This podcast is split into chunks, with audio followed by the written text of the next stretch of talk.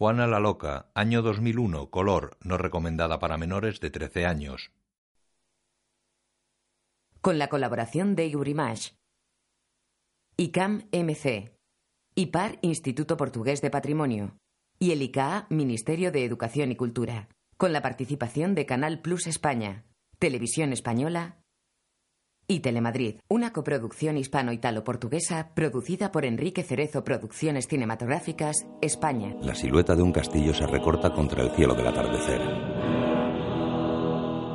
Tordesillas, año de gracia de 1554. Una anciana con hábitos monacales contempla el fuego. Tiene 74 años y lleva encerrada casi medio siglo en este castillo.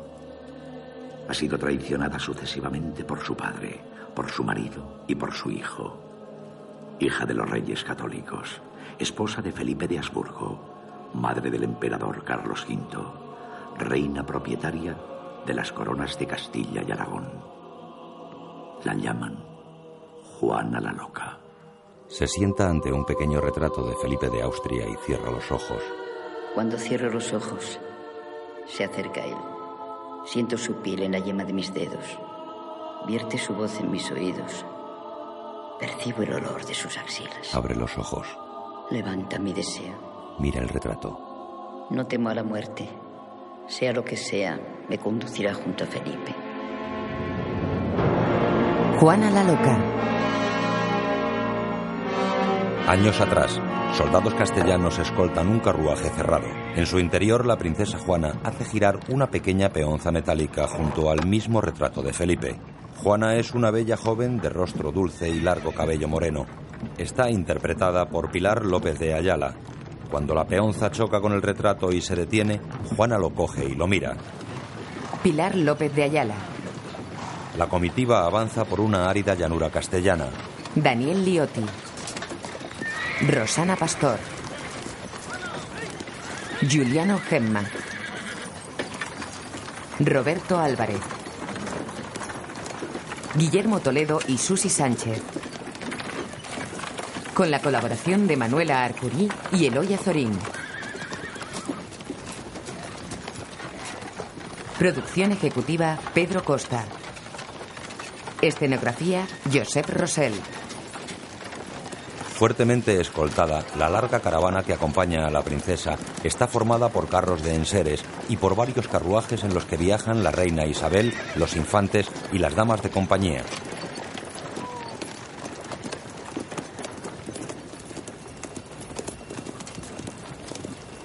Música José Nieto.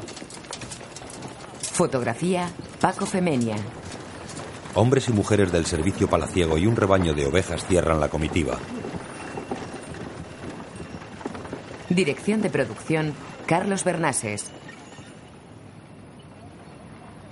Guión Vicente Aranda y Antonio Larreta. Producida por Enrique Cerezo. La caravana recorre un camino que bordea unas suaves lomas. Dirigida por Vicente Aranda. Un militar galopa en sentido contrario a la marcha de la caravana.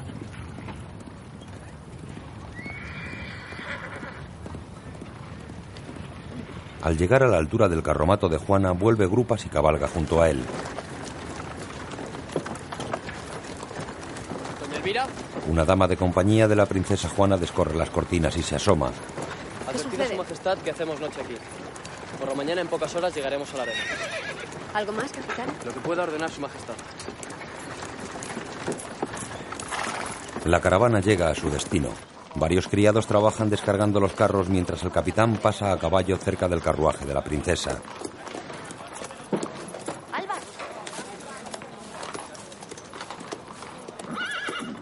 Juana sale del carruaje. ¿todavía os puedo llamar Álvar?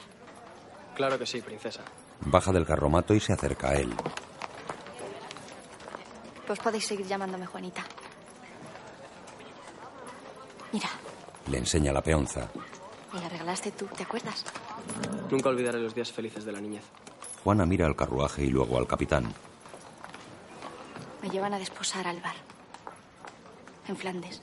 Bienaventuranzas. El capitán vuelve grupas y se aleja. Juana se sienta en la escalera del carruaje y contempla la peonza en su mano.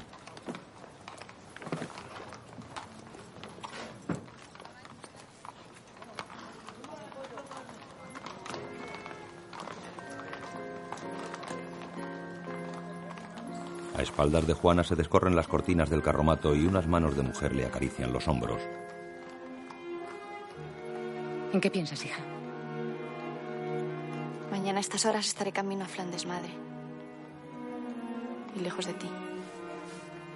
Es la voluntad de Dios. Y también la vuestra. Así es.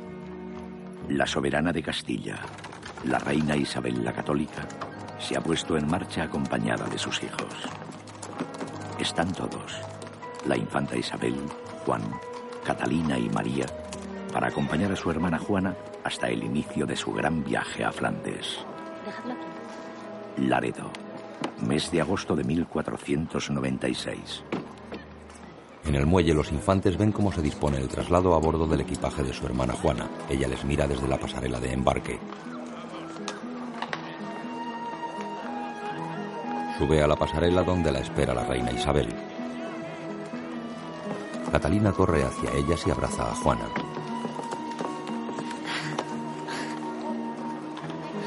Pórtate bien, Catalina. Pensaré mucho en ti. Abrazada a la pequeña Catalina, Juana mira al capitán Álvar, de pie junto a los infantes. Catalina vuelve junto a sus hermanos. Juana sube de nuevo a la pasarela y se despide con la mano de sus hermanos. Ellos la despiden del mismo modo. Álvar permanece triste junto a los infantes. La reina Isabel y Juana entran en un amplio camarote.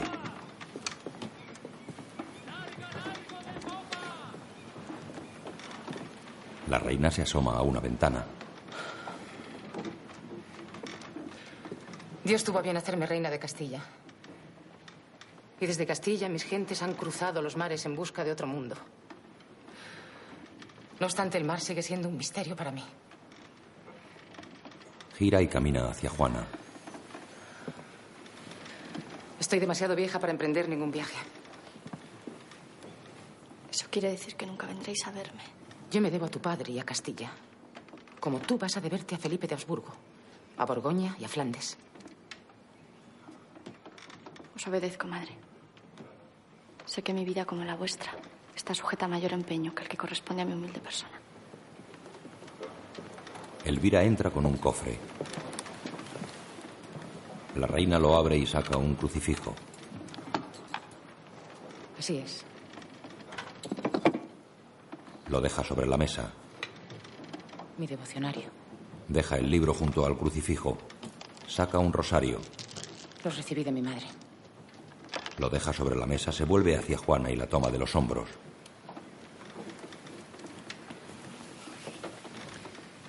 Has nacido princesa y debes aceptarlo. Es cierto que tu matrimonio con Felipe obedece a fines políticos y no he querido ocultártelo. Pero también es posible una parte de felicidad. Nadie, salvo Dios, tiene en su mano el poder y el conocimiento de lo que está por venir. ¿Tú conocías a padre antes de casar con él? Yo me casé por amor con Fernando. ¿Y cómo sabré yo si estoy enamorada de Felipe? Con el tiempo. La reina repara en dos criados que entran en el camarote. Ponedlo ahí. Con cuidado. Obedecen. La reina se acerca a Juana. Con el tiempo. Tal vez no lo sepas nunca. Si fuese así, acógete al consuelo de vivir en santidad con un hombre. Y si te preguntan, responde como yo, que te uniste a él por amor. La abraza. Es una tarea inmensa, hija mía. A veces, una tarea dolorosa y terrible.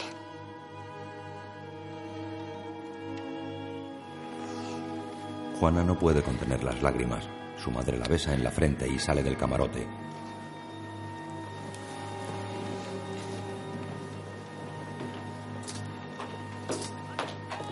Una criada se para en el umbral y contempla a la reina alejarse. Luego entra seguida por otras dos sirvientas. La criada se acerca a espaldas de Juana, le aparta la melena y empieza a desvestirla mientras otra criada cierra la puerta. No llores, mi niña. Pronto tendrás marido. Pronto, princesa mía. Serás mujer y soñarás con el paraíso. Juana abre la mano y mira la pequeña peonza metálica mientras el barco navega al atardecer.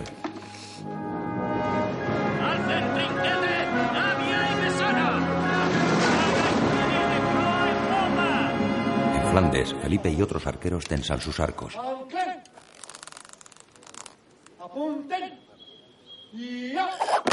Felipe es un joven gallardo con larga melena ondulada que le confiere el aspecto de un retrato de Durero. Un escudero le acerca un carcaj y él coge una flecha. Se acercan jinetes al campamento de tiro.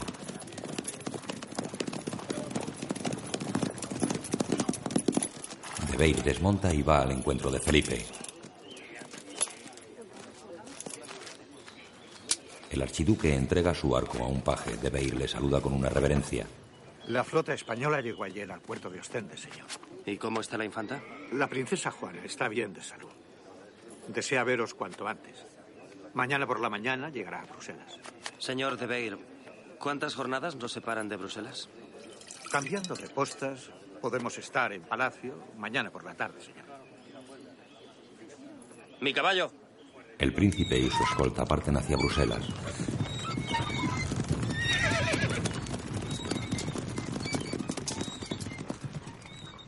Llegan ante el Palacio Real.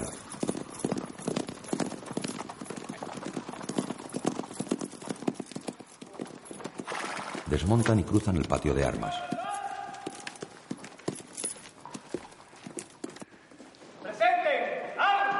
Dos filas de lanceros presentan armas al paso del archiduque.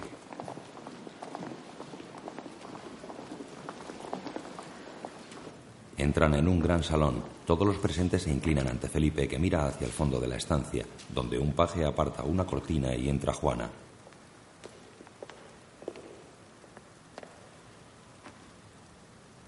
Se miran un instante y se acercan al centro de la sala. Los séquitos de cada pretendiente caminan tras ellos.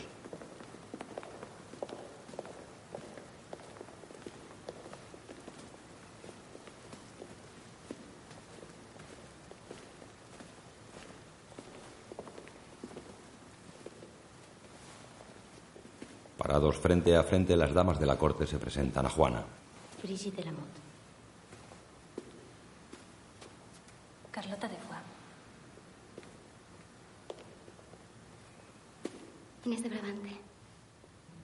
Juana y Felipe se miran a los ojos, él con suficiencia, ella disimulando su nerviosismo.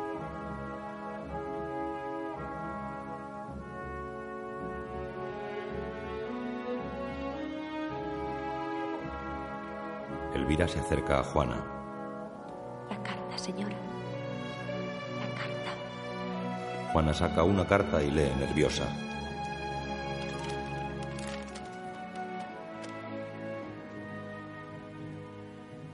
Tengo el honor de dirigirme al archiduque de Austria y duque de Borgoña y de Brabante, siendo portadora de los deseos de bienaventuranza de la parte de mis amados padres, los reyes de Castilla y Aragón, y de manifestar asimismo mi gozo y satisfacción al establecer entre nuestros reinos un lazo de eterna unión merecedora de la bendición del Papa de la Iglesia. Deja caer la carta al suelo.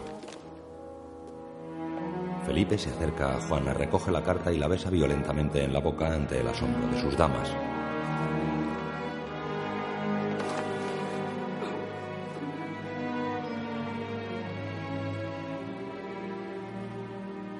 La princesa y yo queremos celebrar nuestro enlace inmediatamente.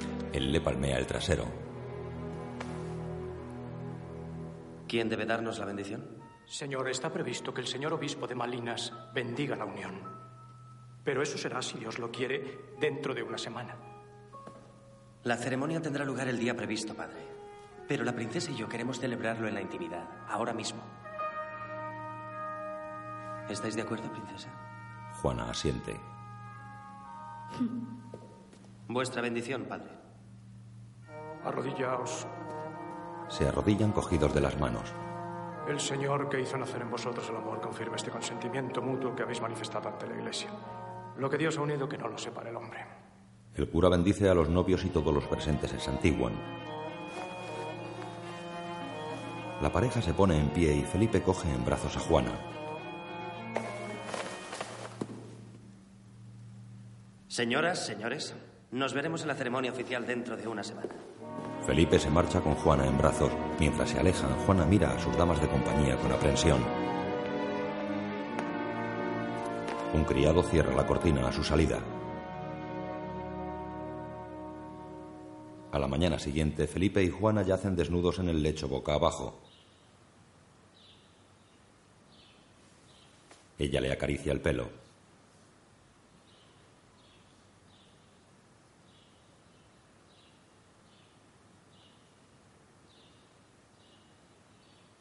Felipe despierta y la mira. ¿Qué? Sonríen.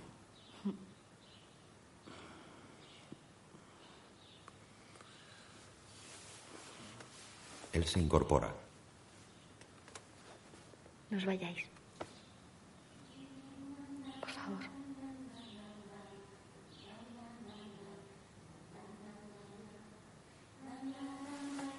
Felipe se levanta y gira hacia la cama. Fascinada, Juana le mira la entrepierna.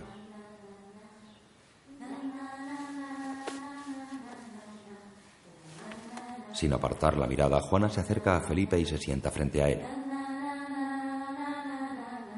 Levanta los ojos hasta encontrar los de Felipe. Juana se tumba boca arriba ofreciéndose excitada. Felipe la mira con deseo. Se echa encima de ella. Una dama de la corte avisa a otras jóvenes que bailan en un salón. Inés. Brigitte.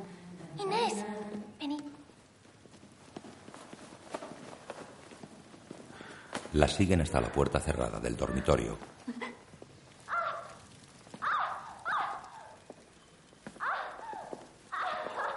Se paran a escuchar. Una criada elige joyas. Dicen los viejos que más tira moza que soga. Ay, pero de una cosa se olvidan. Precisa adornar a la moza. Otras damas visten a Juana. Ahora, princesa mía, date un paseíto. Anda unos pasitos nada más. Juana da un paso y se detiene. Da tres pasos más con dificultad.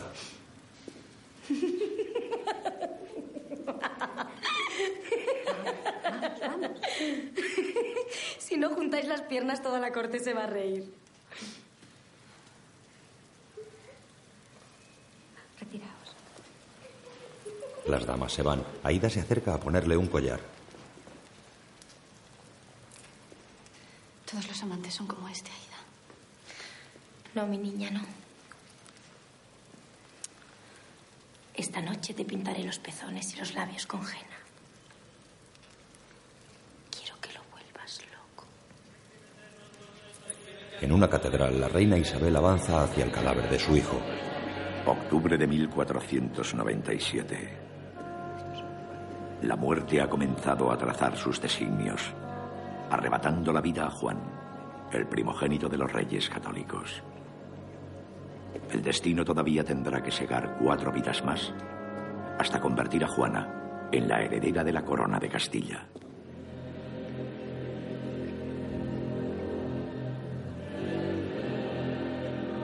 En Flandes,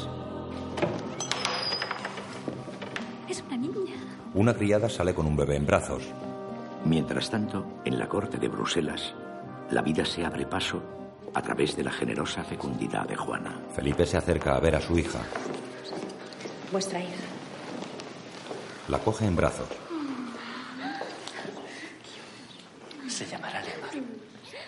Besa a la niña en la frente. La criada coge al bebé y Felipe entra en la habitación de Juana.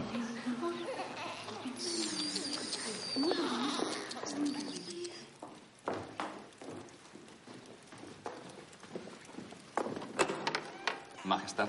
El médico abre la puerta de la habitación y deja salir a una criada con una jarra y una jofaina.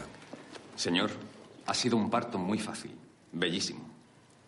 Se retira y Felipe entra en el cuarto. Desde el lecho, Juana le llama con los brazos abiertos. Felipe sonríe y se acerca a la cama.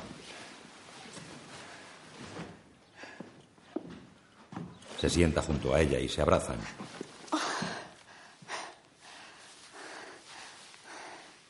Días más tarde, Juana da el pecho a su hija sentada junto a una chimenea.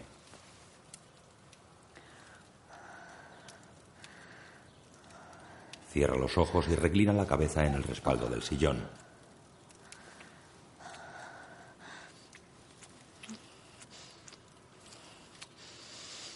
Juana, ¿estás ahí?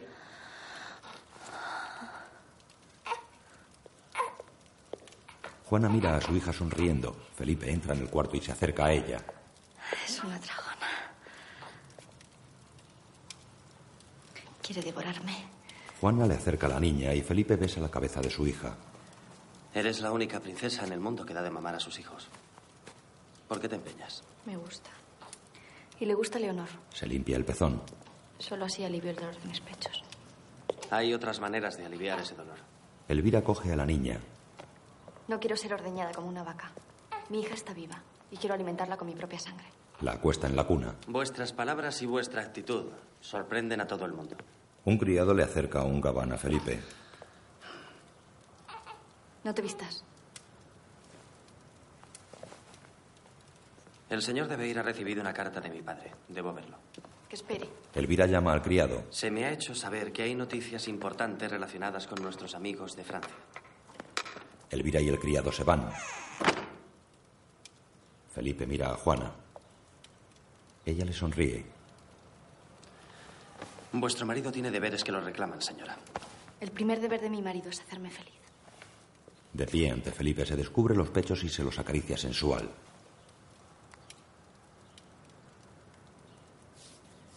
Estoy llena. Estás loca. Juana, apenas hace un mes que has parido. No es deseable que nos abandonemos a semejantes transportes. Felipe sale.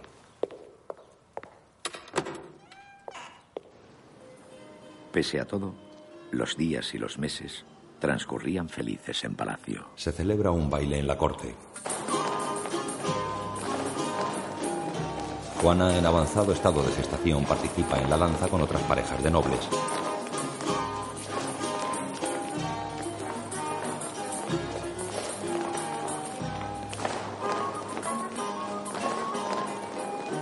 Seria, Elvira entra en el salón y camina buscando a Juana.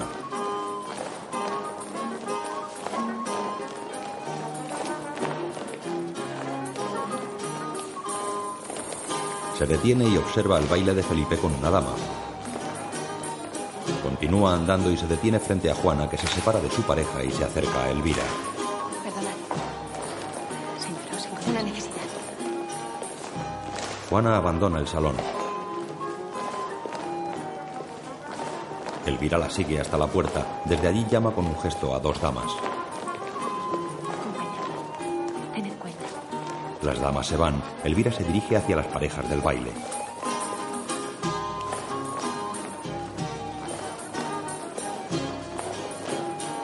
Se detiene a la altura de Felipe que la mira preocupado.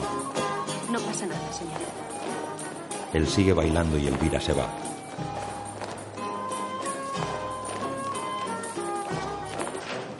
Juana entra en los aseos sujetándose el vientre.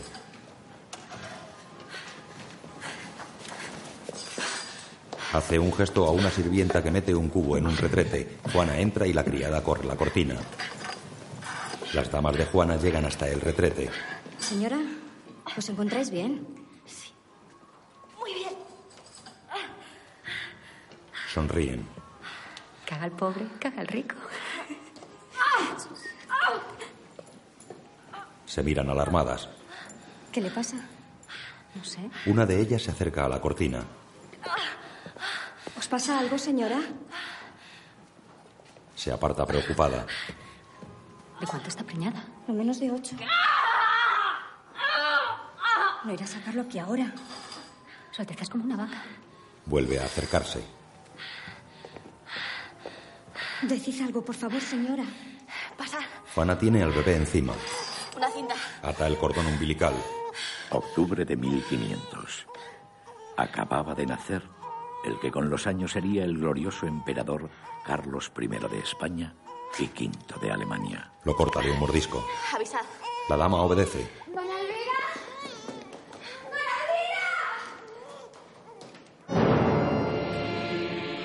En Castilla, el rey Fernando se acerca al lecho donde yace el cadáver de Isabel. El brazo de la muerte no tardó en alcanzar a la reina Isabel. El 24 de noviembre de 1504. Fernando se acerca a uno de los nobles que le acompaña. Disponed que alguien capaz de cabalgar sin tregua salga con la noticia hacia Flandes. El noble se va y Fernando vuelve junto al lecho.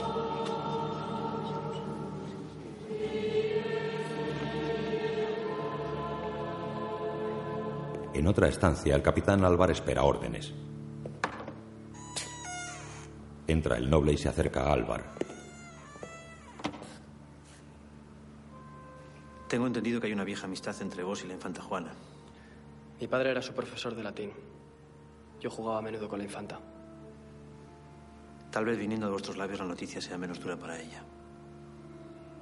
¿Cuántos días tardaréis en llegar a la corte de Bruselas? Cabalgaré día y noche, señor. Al atardecer, el populacho rodea el castillo iluminado por antorchas.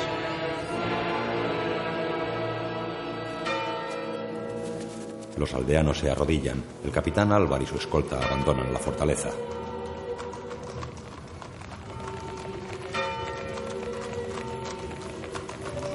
Mientras tanto, en las habitaciones de Juana, una dama lee y Aida pinta los pezones a doña Inés. Por el gran calor que hacía y porque habían permanecido con las ventanas cerradas, tenía el vestido desabrochado, de forma que su pecho mostraba como dos manzanas del paraíso a las que se La mujer y el melón por el pezón. Elvira se acerca a Juana que posa para un retrato. Le entrega un espejo. La cabeza más alta, señora. Aguantad por unos instantes la mirada en esta dirección. Ah, sí. ¿De qué se ríen? Aida está compitiendo con vos, señor pintor. No os entiendo, señora. Preguntad a Inés de Brabante. ¿Qué os hace reír, doña Inés? Cosquillas. Preguntadle quién le hace cosquillas por las noches. ¿Quién es el afortunado caballero que os hace cosquillas por las noches, doña Inés? ¿Os hace reír como ahora? ¿Descarado? ¿Cómo os atrevéis? Mi pecho guarda celosamente ese secreto. Se guarda el pecho pintado y se descubre el otro. Aida lo pinta. ¿Es acaso el pecho que os están pintando el que tan celosamente guarda los secretos?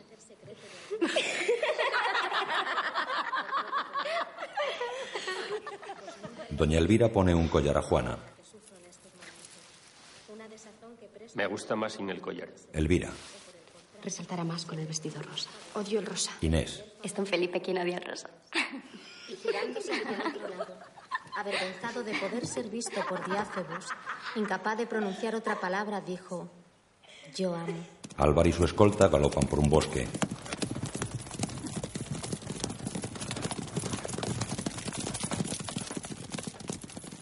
Llegan al palacio de Flandes. Entran al patio de armas aún a caballo. Álvar se detiene un momento en la entrada del patio y luego lo cruza mirando a su alrededor.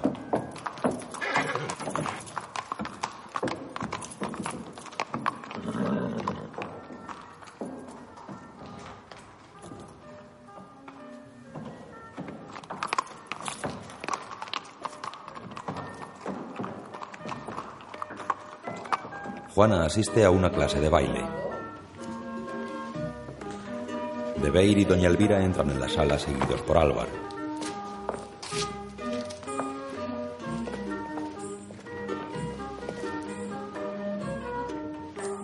De Beir hace una reverencia y Juana se le acerca.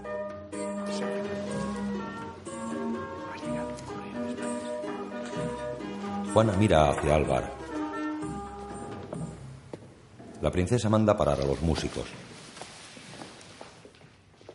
El capitán Álvar va a su encuentro y se arrodilla besándole la mano.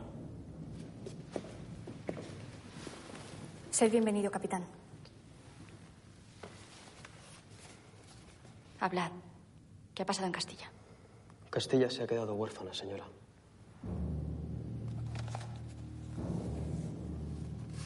Le entrega una carta.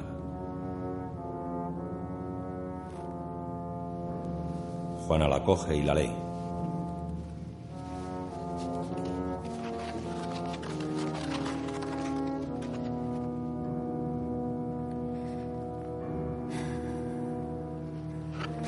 A De Beir. Señor de Beira, anunciad el luto de la corte. De Beir asiente y se guarda la carta. Juana se aleja unos pasos y gira hacia Álvar. Gracias es poco para vuestro esfuerzo, capitán. Gracias. A Elvira.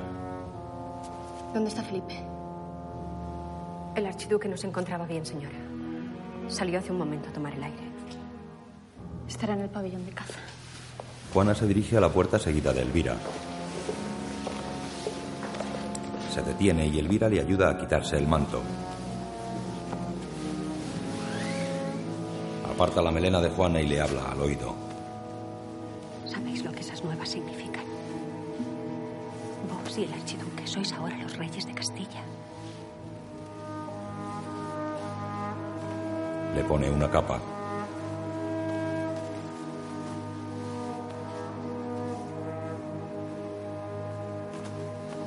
Juana sale seguida por Elvira y una dama de compañía.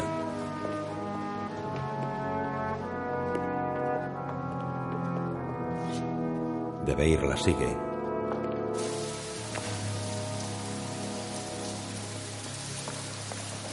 Juana y las damas se dirigen al pabellón de caza. La guardia le cierra el paso. Paso a doña Juana. Paso a la archiduquesa. Le franquean la entrada.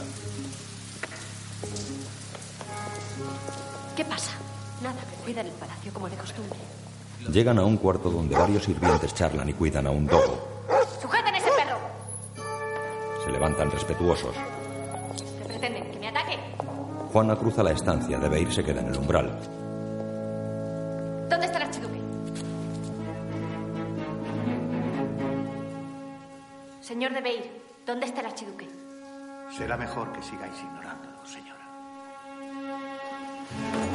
Sale a un pasillo y abre las puertas de otro cuarto. Los presentes la saludan con reverencias y Juana se dirige a la siguiente habitación. Encuentra a Felipe acostado con doña Inés que sale de la cama corriendo desnuda y cubriéndose la cabeza con un velo.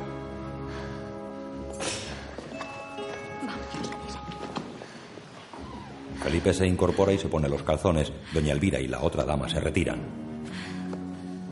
Felipe se levanta y se ajusta las botas.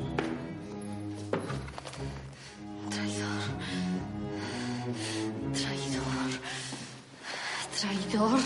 Traidor, traidor, traidor. Monstruo. Putañero hijo de puta. Cuidado con lo que dices. Hablas como una mujerzuela. Y no voy a permitir que me humilles. Yo soy la humillada. Yo soy la traicionada.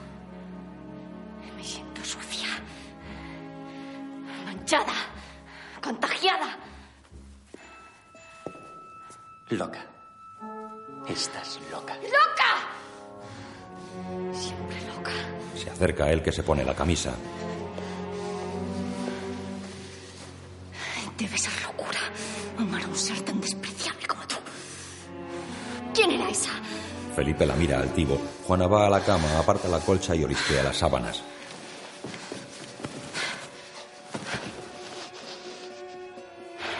Mira a Felipe. Tengo que saber quién es esa puta. Se levanta y sale del cuarto. Felipe queda pensativo.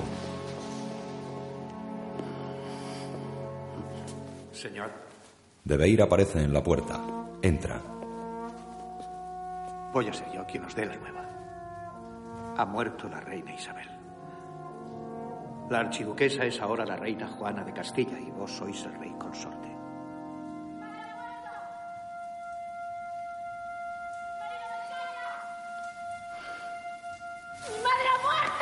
En el patio de armas, Juana se desprende de su capa. ¡Mi marido me engaña! Anda sin sentido bajo la lluvia. ¡Mi madre ha muerto!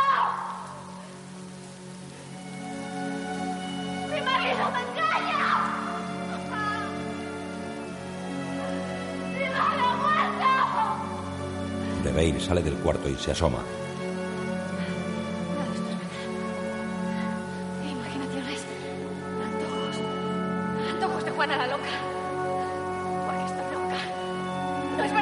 Loca. Dos damas corren a taparla con una capa. Sí, loca. Loca. Por favor, señora. ¡Estoy loca! Juana se zafa histérica. Cae de rodillas y las damas la cubren. Varias damas cosen en una habitación.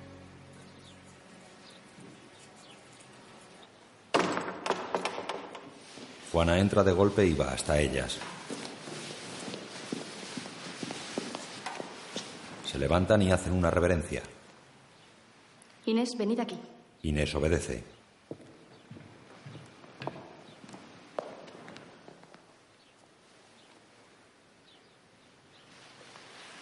Juana se le acerca poniéndose a su espalda y la olfatea el cuello.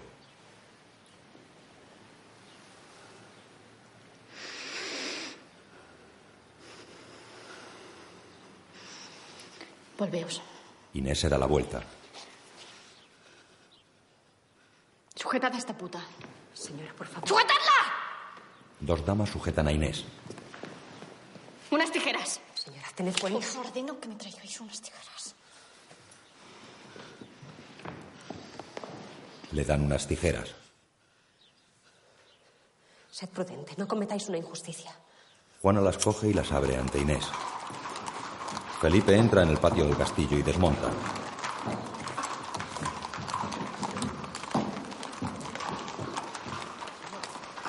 Un oficial se acerca a hablarle. Felipe entra en el pabellón de caza y los soldados salen. Fuera. Inés con el pelo cortado a trasquilones llora en una silla. Se acuclilla ante ella y le levanta la cara.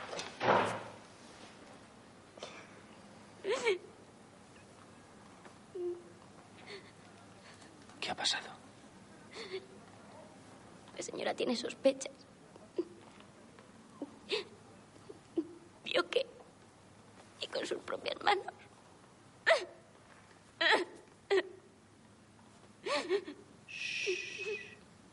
La besa e Inés le abraza con fuerza.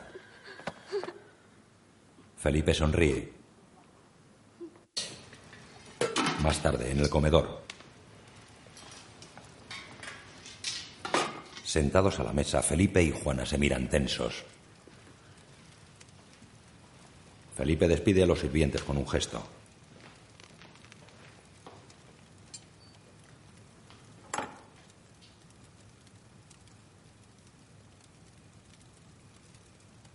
¿Por qué lo has hecho? Odio todo lo que se interpone entre tu cuerpo y el mío. Así sea el aire. Juana, tu proceder escandaliza. Soy la soberana de Borgoña y te echo a ti rey de Castilla. Pero también quiero ser tu mujer. Tu hembra y tu puta. ¿Y piensas obligarme a ello? Tengo más poder que tú. Y más astucia. Y mucha desvergüenza para hablarme en ese tono. No es desvergüenza. Es ardor. Incontenible. Con razón se murmura que estás loca. Felipe bebe.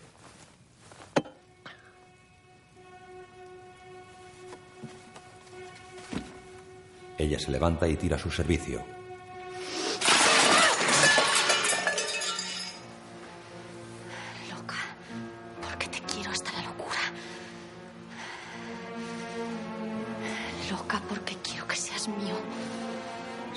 A Felipe.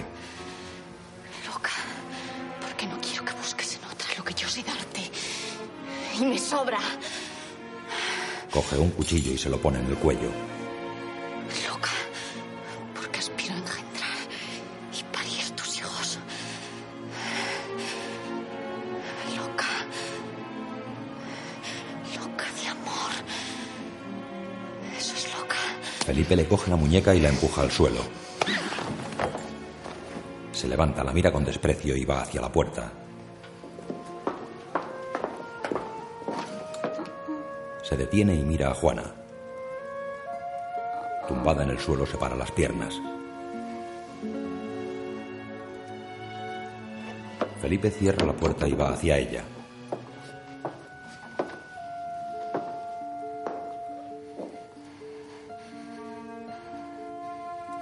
Juana la mira con deseo.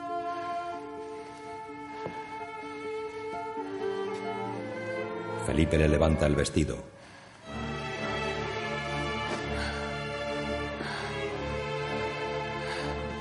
Se echa encima de ella y la besa en el cuello.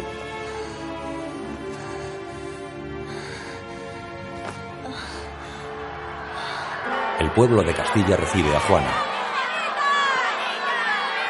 Juana saluda desde una torre almenada y adornada con los tendones castellanos. Juana y Felipe viajaron a España para ser proclamados soberanos de Castilla. El pueblo acogió con entusiasmo a sus nuevos y jóvenes reyes. Juana abraza a Felipe. Don Juan Manuel habla al oído del almirante. Miradla. Lo abraza tan fuerte que tal parece que quisiera hacerle daño. Lágrimas intempestivas, infundados arrebatos de cólera, continuas extravagancias. Elige a sus damas entre las más feas. ¿Sabéis por qué? Sí. El rey es un mujeriego impenitente.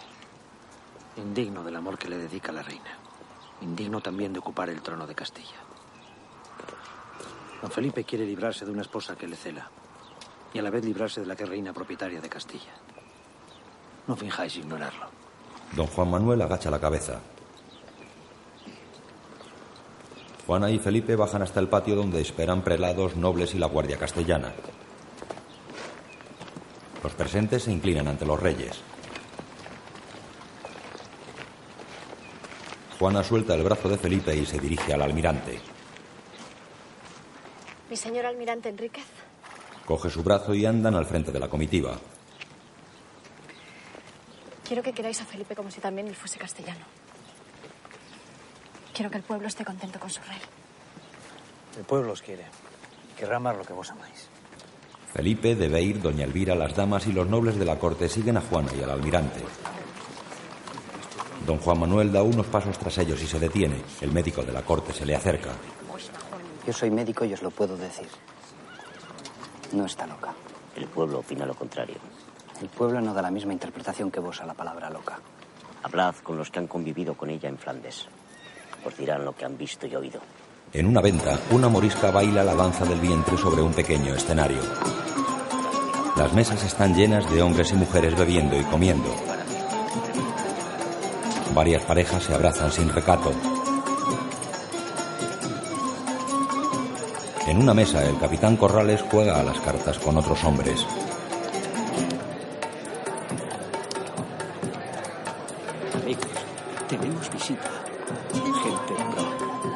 Ven llegar a Felipe con dos acompañantes.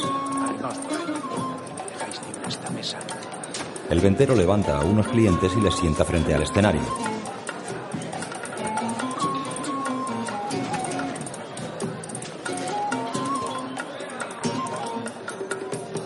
Felipe observa a la endrina morisca que mueve rítmicamente su vientre desnudo.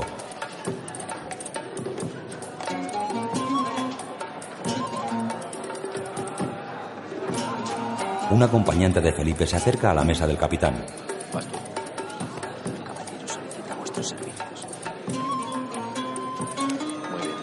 El capitán va a la mesa de Felipe. Este le ofrece asiento. Bienvenidos. Felipe no aparta sus ojos de la bailarina.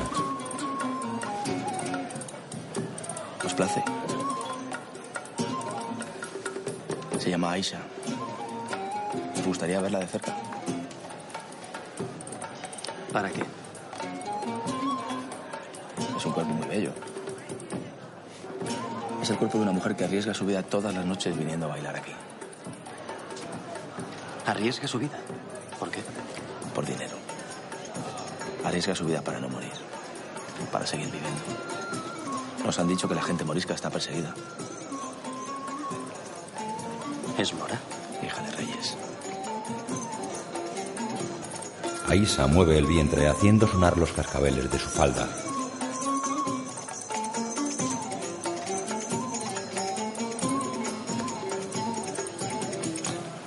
Os gustaría verlo todo. El capitán conduce a Felipe a una habitación, separa un cortinaje y abre un ventanuco desde el que se observa el cuarto de Aisa. Invita a mirar. Felipe se acerca y contempla a Isa que se quita el corpiño ante un espejo. Aisa se quita la falda. Felipe ve el joven y voluptuoso cuerpo desnudo de la morisca.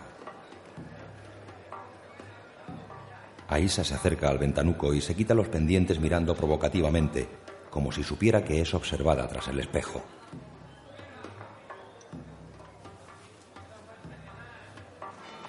Una criada recorre las murallas almenadas llevando una bandeja con un cuenco de plata humeante. Doña Elvira coge el cuenco y se lo acerca a Juana. Tarda más que de costumbre. ¿Le habrá pasado algo? Son aprensiones infundadas, señor. Cinco horas desde que se fue. Lo coge. No ignoráis que el rey se olvida de todo cuando va de caza. La caza. ¿Crees tú que el rey está cazando? Sin duda. Elvira. Señora. Felipe me engaña. Devuelve el cuenco a Elvira y se aleja unos pasos. No parece sino que tenéis gusto en atormentaros. Que el rey muchas veces fue traidor conmigo, no lo ignoras. Ofréceme no reñirme y te contaré lo que recientemente he sabido. Hablad, señora. Juana se asoma al exterior de la muralla. Nada. Todavía no viene. Doña Elvira le da el cuenco, que Juana coge con ambas manos y bebe.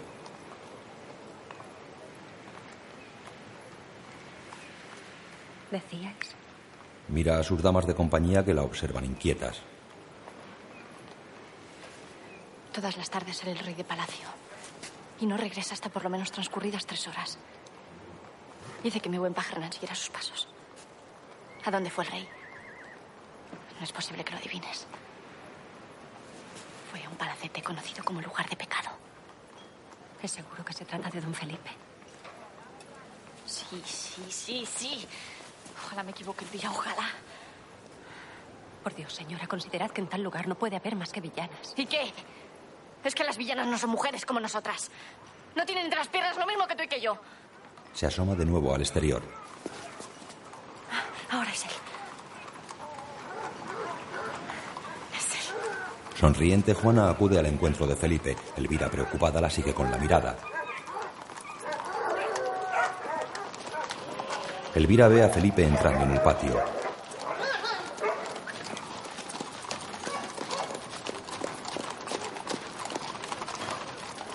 Felipe desmonta y entrega su arco a un criado. Juana llega al patio y corre a abrazar a su esposo. Le besa el cuello y la cara. Estaba inquieta. Juana, por favor. Dime si me eres infiel. ¿De qué hablas? Me consta que frecuentas un palacete de mala fama. Ofendido intenta apartarse. Habla. Le retiene. Responde. Tómate siquiera el trabajo de mentir. Es imposible que vivamos en paz.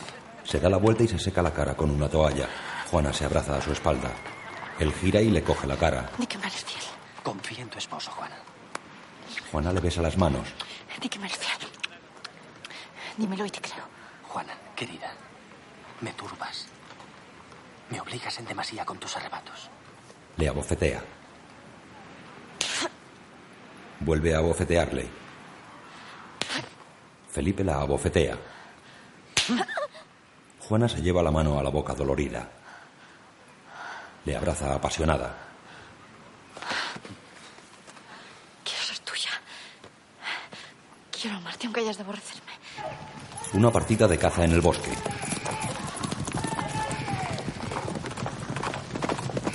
Felipe se queda rezagado apartándose de los cazadores.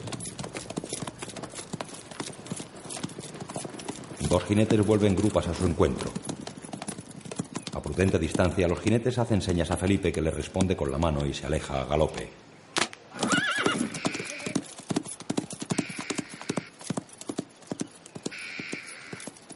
Aisa y el capitán Corrales se besan apasionadamente.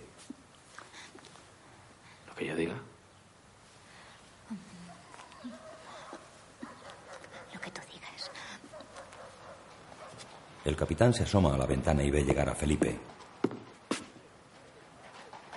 Tu caballero flamenco. Felipe desmonta, el capitán se aparta de la ventana y recoge su espada. Se empeña en disimular quién es, pero su aspecto le delata. Disfrázate de lo que eres. Aisa asiente. Hazle soñar con el cielo, pero no se lo concedas. Se acerca a ella. Si yo soy el cielo, ¿cómo se lo voy a negar? Bien embravecido. Se besan. Un trocito nada más. Ese trocito. Se besan de nuevo. En todo caso, no le beses. No como a ti.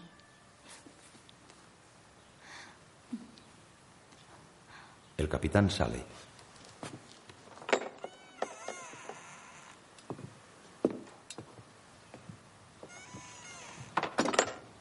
Aisa se acerca a una mesa, se arrodilla y abre un cofre del que saca un medallón que tiene grabadas una serpiente enroscada y las palabras Asmodeo y Satán. Acerca a los labios. Averno de Satán y Belcebú, fuego ardiente de los cadáveres, fuerzas del aire, de la tierra, del mar y del fuego. A vosotros hago esta llamada. Si es verdad que tenéis más poder que la humana gente, acudid en mi ayuda, aquí y ahora. Se levanta y se acerca a la cama, coloca la medalla sobre la palmatoria de una mesilla, en una pequeña base bajo la cual arde una vela. Satán, Felipe y el capitán se encuentran en la escalera. ¿Cuánto necesitáis? 500 escudos. Hablad con el señor de Ley. Felipe sube y el capitán sale de la casa.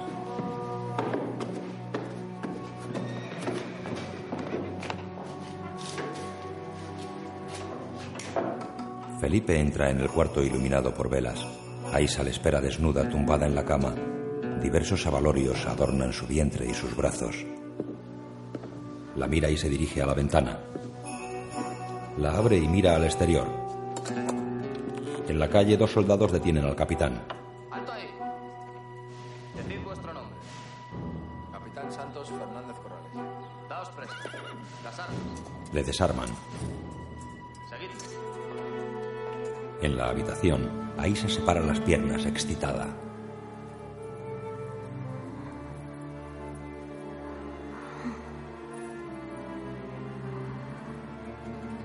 Ya desnudo, Felipe se coloca encima de ella y le acaricia los pechos.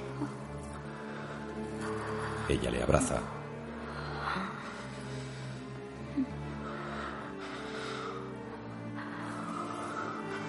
Hoy no está muy tenso vuestro arco. ¿Qué os pasa? Mi corazón os pertenece, señora. Traéis la paz a mis sentidos. Y no sabría prescindir de vos. Pero tengo que partir a Burgos. ¿Con los reyes, acaso? Sí, con los reyes. Seguidme. Y pedid a cambio todo lo que queráis. Casa, hacienda, servidumbre. Y hasta una dotación monetaria.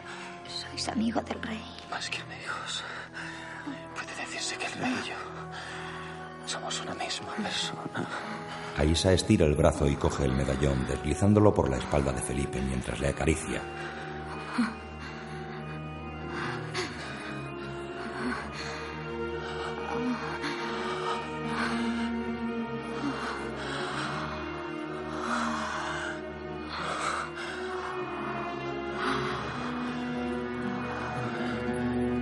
Separa el medallón de la espalda de Felipe aferrándolo en su mano.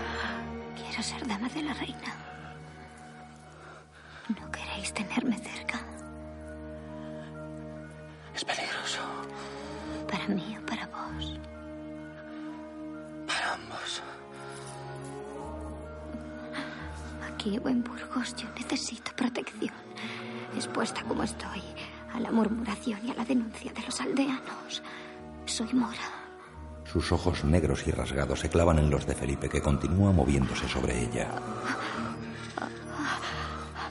No tengo más defensa para mi vida que la que me ofrece el capitán Corrales.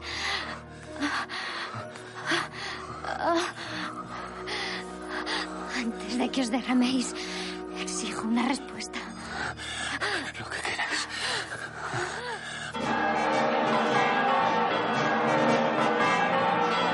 Ante la Catedral de Burgos, el pueblo espera la llegada de los reyes, anunciada con una descarga. Las altas dignidades eclesiásticas contemplan la comitiva real desde las escaleras de la catedral. Juana saluda con una leve inclinación de cabeza a los prelados. Corre el mes de septiembre de 1506, cuando los nuevos soberanos de Castilla hacen su entrada en Burgos. Montados a caballo, los reyes saludan a la muchedumbre que se agolpa a su paso.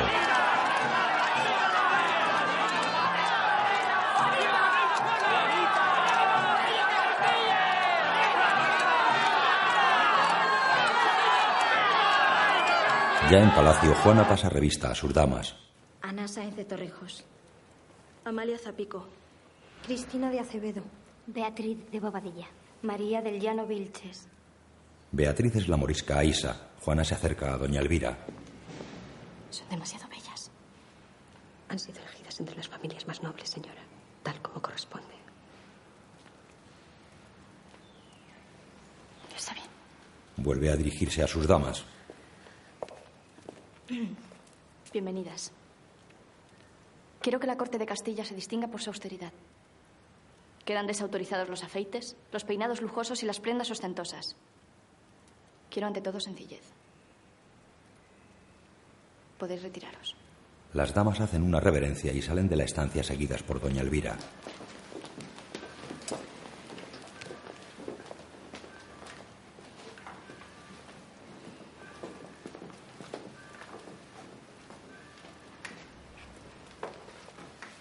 Juana avanza unos pasos y se detiene ante la puerta cerrada. Entra Felipe.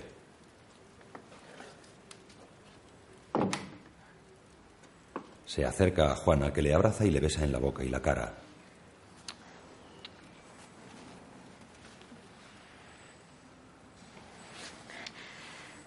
¿Estás contento? Mucho. El pueblo nos quiere. El pueblo está encantado de tener un rey tan buen mozo como tú. Le besa en los labios. Y yo también. Le coge de la mano y le lleva hasta la cama. Ella está en avanzado estado de gestación. Parado a los pies de la cama, Felipe la observa tumbarse y levantarse el vestido.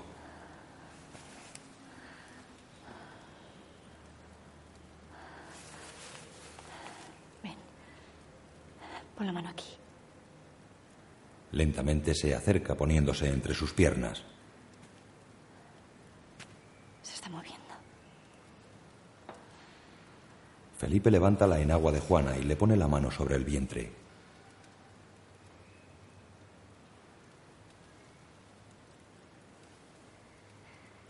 Dile a mi padre que si es niño le pondré su nombre. Felipe sonríe y asiente mientras ella tira de él. Dame un beso. Se besan.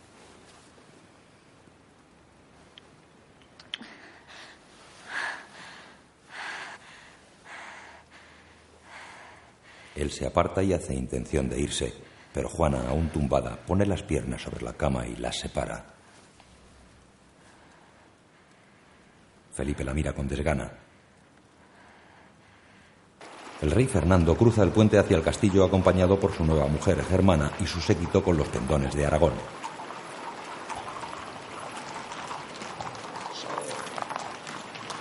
Fernando se detiene y echa un vistazo a las tropas que defienden la plaza desde las murallas.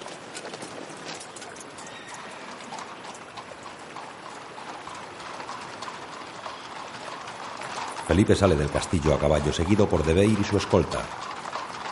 Fernando le mira desdeñoso. El rey de Castilla.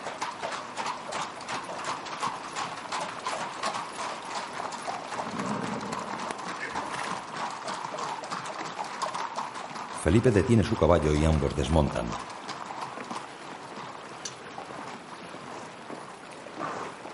Avanzan el uno hacia el otro y se abrazan. Ambos monarcas están sentados a la mesa de una venta. Germana les observa sentada al fondo de la sala. Fernando sirve vino en las copas y un criado deja un asado sobre la mesa. ¿Tan fuertes son las cortes que pueden decidir quién va a gobernar Castilla? Oficialmente sí.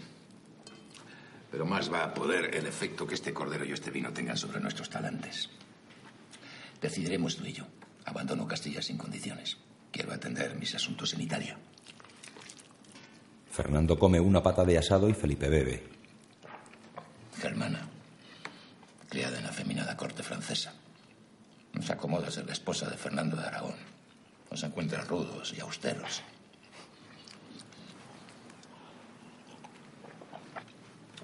Quiero tener un hijo.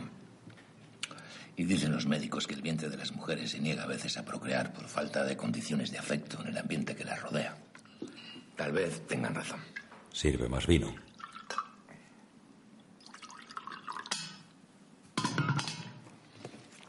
Por otra parte, hay que ocultarlo. Mi casamiento con Germana no ha caído bien en Castilla. Se me acusa de traicionar la memoria de Isabel.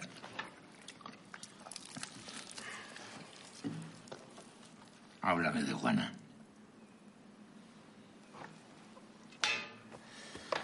Juana está embarazada otra vez. Tiene buena salud, pero adolece de ciertas manías, ciertas extravagancias. Ahórrate las excusas. Mi hija Juana está loca. ¿Y cuál creéis que debe ser mi actitud? Tú piensas excluirla del gobierno. Y yo no me opongo. Ya se lo he hecho saber a tu padre, el emperador. Quizás sería prudente que la vierais en Burgos y comprobarais por vos mismo. No, no quiero verla en ese estado. Además, sería una crueldad enfrentarla con Germana. Aunque lo reconozco. Tampoco es justo impedir que Germana conozca a su hijastra loca, reina de Castilla. Más vino. Fernando sirve vino y levantan las copas. De vuelta al castillo, Felipe y su séquito cruzan el puente.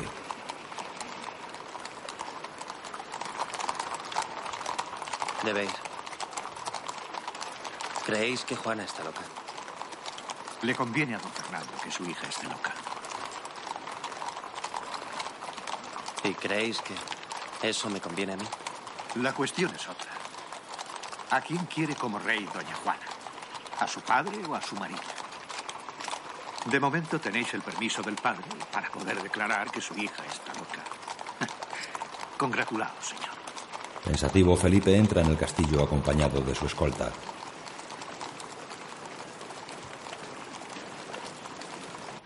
Juana reposa tumbada en la cama. Doña Elvira entra acompañada de Aisa. Juana acaricia su abultado vientre. Retírate, Elvira. Elvira hace una reverencia y sale del cuarto. Acércate. Aisa se acerca a la cama. Juana le tiende la mano. Estás helada. ¿Te sientes mal? No, señora. Beatriz. ¿Eres celosa? No sé. Creo que como todas las mujeres, Majestad. ¿Qué opinas de los celos? Los celos con el amor van, señora. Lo dice el refrán. Yo creo más de lo que dice el refrán. Yo creo que no se ama si no se cela. Aisa se inclina hacia Juana que le habla al oído.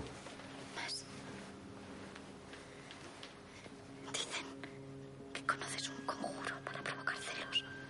No, señora. Aisa se retira y Juana se incorpora. La reina acerca su mano a una cadena que Aisa lleva en su cuello. La morisca protege la cadena con las manos. Quieta.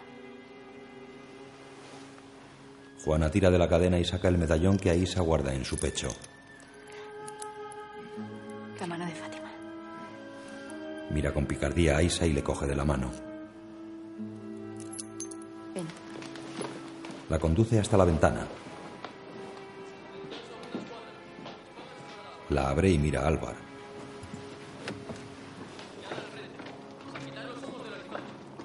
¿Ves a ese oficial que da órdenes a la guardia? ¿Qué te parece? parece un buen mozo, señora. Yo jugué a juegos poco inocentes con ese niño. Invocábamos a Venus con un conjuro. Cierra la ventana y se retira unos pasos.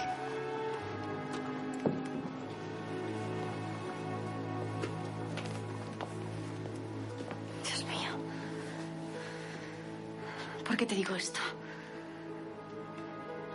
Apenas hace unos días que te conozco. Beatriz. Necesito que me jures discreción. Os lo juro, Majestad. Ni una palabra, doña Elvira. Es una gruñona. Será como ordenéis, señora. Ni una palabra a tu tío don Juan Manuel. No, señora. Voy a poner a prueba a Felipe. ¿Quieres ayudarme? Sí, señora. Tu conjuro. Pronuncia tu conjuro. Aisa niega con la cabeza. Felipe y sus acompañantes llegan al castillo. Felipe da vivas muestras de fatiga.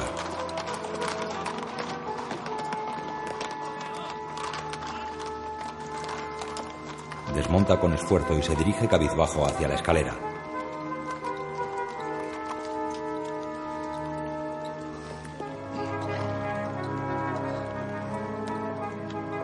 Criado baja con un recipiente lleno de hielo y con un vaso de agua dentro. ¿Os preocupa algo, señor? No. No pasa nada. Felipe se lo bebe de un trago.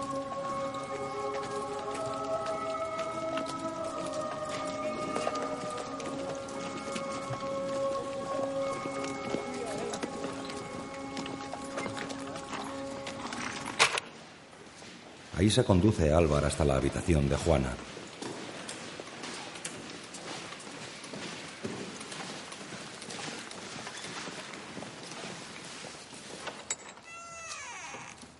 Álvar entra.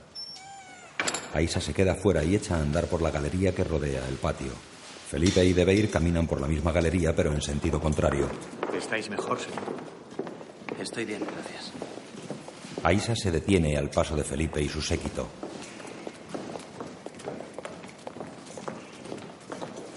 Felipe la mira y ella le hace gestos de alarma. Él desvía la mirada y pasa de largo. Entra en un cuarto seguido por Debeir.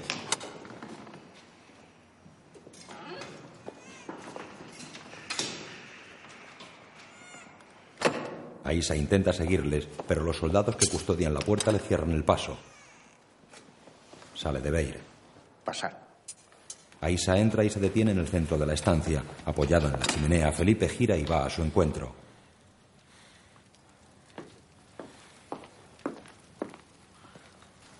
La mira con ternura a los ojos y la abraza. Os atrevéis a llegar hasta aquí. Y en lugar de reprenderos, tiemblo agradecido. Le aparta. Traigo recado de la reina. Os espera. Quiere daros celos. Vuelve a abrazarla. Celos ya tengo. Pero de ella, porque os tiene más tiempo que yo. Temo que también como la reina todos hayamos perdido el juicio. En su alcoba, Juana echa agua en una jofaina. Se lava las manos. Mira a Álvar que espera de pie al lado de la puerta. Juana se seca las manos y va hacia la cama. Abre las cortinas que rodean el lecho. Don Álvaro de Estúñiga. Me han dicho que habéis estado en Italia. Sí, Majestad. En Italia he guerreado contra los enemigos de España. Gonzalo de Córdoba es el mejor capitán del mundo. Que no diera él por oír tales palabras de la boca de vuestra Alteza. Juana se sienta en un banco en el centro del cuarto y hace señas a Álvar para que se siente a su lado. El capitán se acerca y se sienta. Juana se arrima a él y le enseña la pequeña peonza metálica.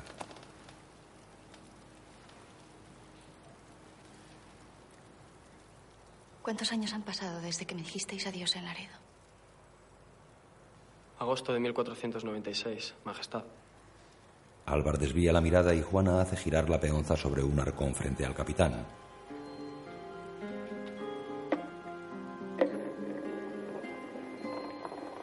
Álvar mira girar la peonza. Juana le mira fijamente, le gira la cabeza y le besa en los labios.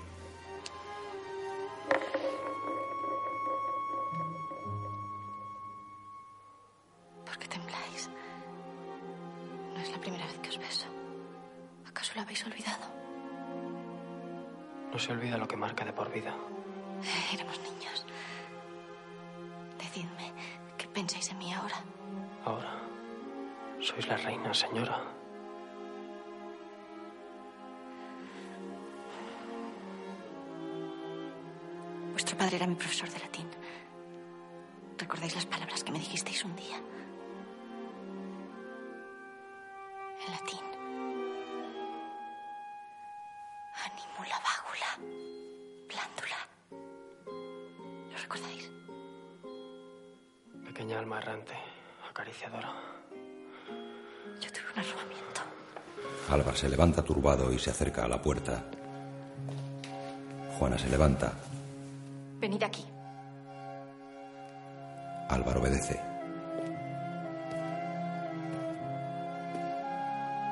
Sentaos.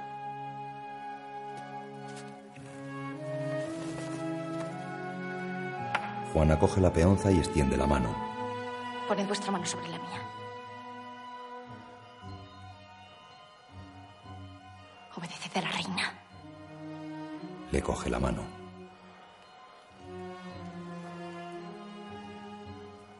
Así. Ella se la aprieta y mira hacia la puerta. Y no la retiréis hasta que yo os lo ordene.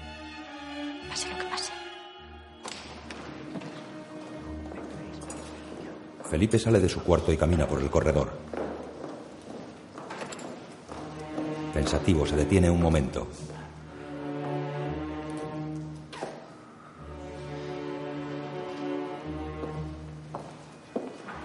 Juana lleva la mano de Álvaro a su mejilla.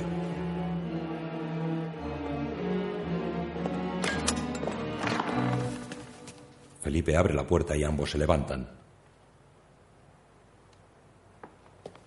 Por lo visto, los soldados del gran capitán no solo aspiran a grandes hechos de armas. Juana oculta una sonrisa.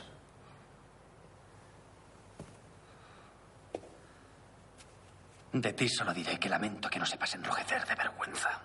Señor, Felipe se acerca a Álvar. señor, yo os puedo asegurar. ¡Silencio! Tres días os doy de término para que salgáis de Burgos. Volveréis a Italia. A pedir al gran capitán que os otorgue las misiones más arriesgadas. Parado ante la puerta les mira fijamente. Después sale del cuarto. Álvar mira a Juana que ríe feliz. No sé qué está pasando, señora. El rey está celoso. Álvar se dirige a la puerta. Esperad. Va junto a él y le toma las manos. No creo que en Italia podáis rendir mejor servicio a vuestra reina. Gracias. Le besa. La mira confuso y sale.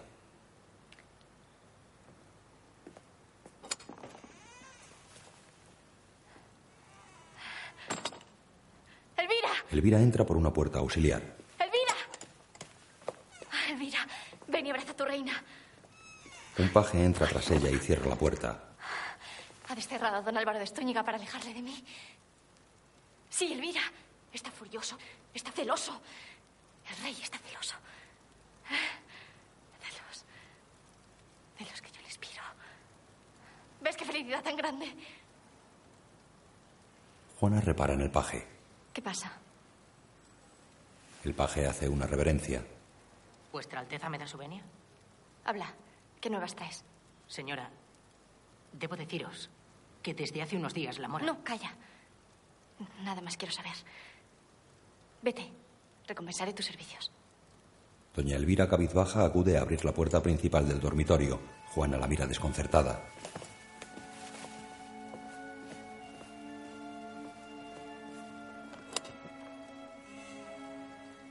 Entra el almirante y hace una reverencia.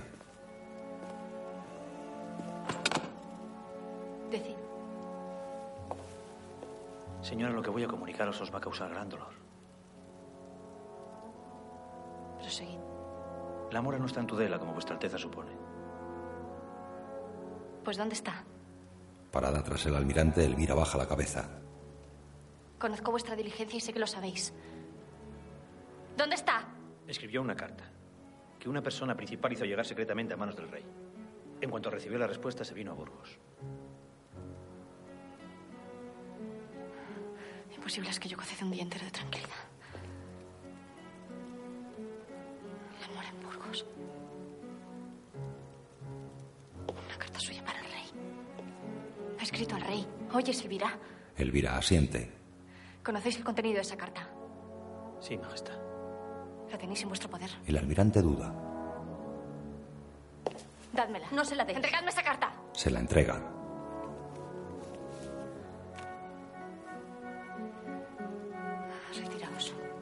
Hace una reverencia y sale. No la leáis. Que no la lea. Va hacia la ventana. Que no la lea. Tú no has amado nunca. Nunca has estado celosa. No tienes corazón. Mira cómo te obedezco. Abre la carta con manos temblorosas y lee. Señor, que yo sería dama de la reina en cuanto os lo pidiese, me fue concedido por. Arruga la carta y se aleja de la ventana. Y el rey contestó. Y esa mujer está aquí. Y porque está ella ahora a mi lado, está ahora siempre a mi lado Felipe. Sosegaos, señor. ¡Calla! Felipe abre la puerta de su alcoba. Granada queda muy lejos. Más lejos que Versalles, creedme. Debe ir. Perdona. Acude. Señor. Pasad. Entran y Debeir cierra. Felipe va hasta el escritorio y se sirve una copa de agua vaciándola de un trago. Su rostro está pálido y demacrado.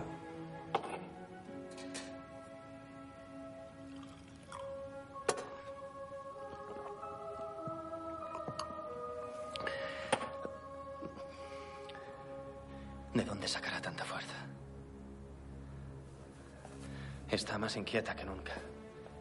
Ahora pretende darme celos. Estáis vigilado como un niño.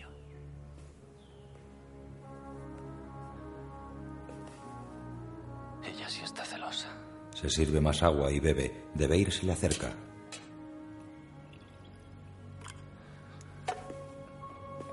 Ella está loca.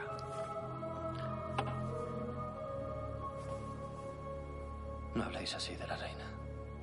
Es mi obligación deciros la verdad, señor. Si os empeñáis. ¿Para qué, la verdad? Doña Juana está loca. Lo mismo que estuvo loca su abuela, Isabel de Portugal. Y, si me lo permitís, señor, lo mismo que su madre, Isabel de Castilla, de cuyo fanatismo y obcecación no creo que podáis dudar. No estáis en Flandes de Beir. Que no os oigan decir eso en Castilla. Señor, si me atrevo a hablaros así es con la esperanza de que os decidáis por fin a asumir vuestra alta misión de soberano. Liberad a Castilla del peso de la superstición y el fanatismo. Callad, Vuelve a servirse agua y bebe con ansia.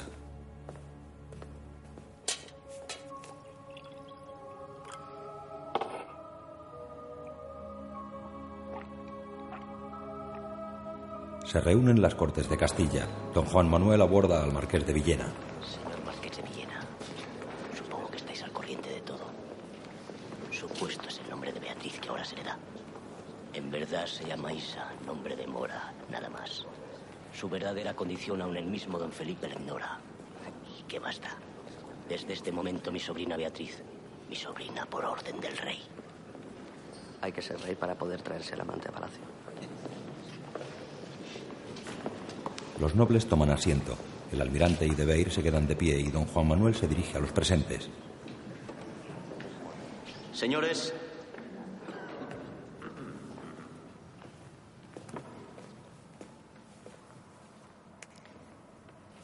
seguro estoy de que todos vosotros cumpliréis con el ofrecimiento que sellasteis en su momento con vuestras firmas, de amparar al rey, en el caso de que fuera preciso encerrar a doña Juana y que el pueblo no tomase a bien esta grave resolución.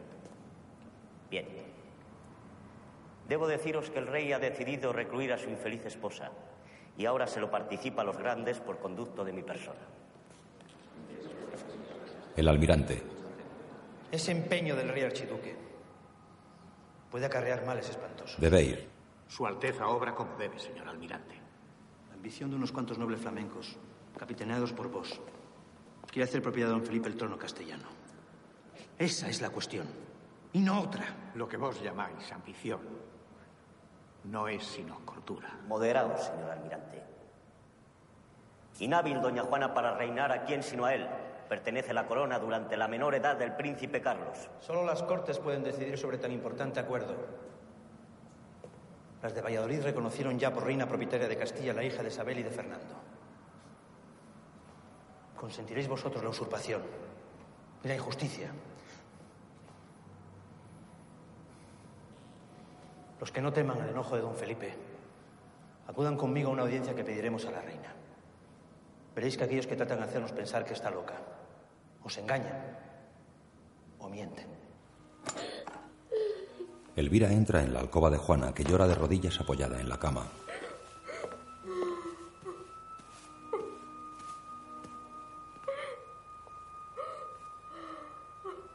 Señora, son los grandes que desean hablaros. ¿Qué les digo? Les digo que se vayan. Juana se incorpora. Yo estoy más tranquila. Se levanta ayudada por Elvira. Hazlos pasar. Elvira cierra las cortinas del dosel y acude a abrir.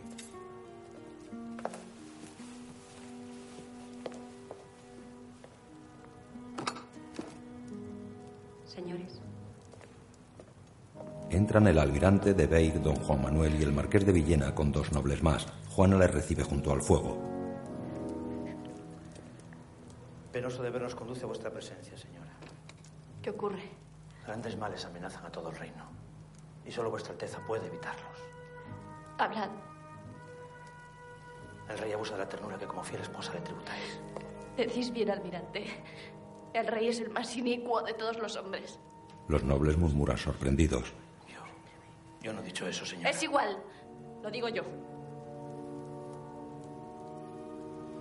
Los flamencos saquean y tiranizan a Castilla. Y el hambre hace estragos terribles en vuestro pueblo. Es el hambre eterna, señor. La de siempre. Entran Elvira y las damas. ¿Están todas? doña Beatriz no estaba en su aposento. He mandado buscarla. Juana se acerca a una mesa. Señora de Torrijos, escribid aquí cualquier cosa. Los nobles miran a Juana desconcertados. La dama se acerca a la mesa sobre la que hay papel, pluma y tintero y escribe. Después, mientras hablan los nobles, Juana compara la caligrafía con la carta de Aixa. No me oye, vuestra Alteza. De esta conferencia depende quizá la suerte futura del reino.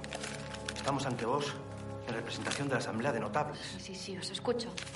Decíais que el pueblo pasa hambre. Podéis seguir. El rey, en connivencia con algunos nobles, pretende que vuestro estado de ánimo exige medidas no, que... tú no eres. Doña María del Llano, vos ahora. Se acerca a la mesa. ¿Tanto os importa conocer la letra de esas damas? Nada me importa tanto. Ni la salvación de un reino. Ni la salvación de un reino. Compara los escritos. Vos, Amalia. Señor, atended mis palabras. Hay quien duda de vuestra actitud para reinar. Y es preciso que hagáis lo necesario para que todo se aclare. Haré luego todo lo que queráis. El rey es vuestro peor enemigo. Conspira contra vos. ¿Cómo os atrevéis? Tan solo el bien de Castilla quiere. Cristina de Acevedo. ¿Tú por qué no escribes? Porque no sé. Que no sabéis escribir. ¡Falso, señores! ¿Creen sus señorías que esta dama no sabe escribir? Pasea nerviosa.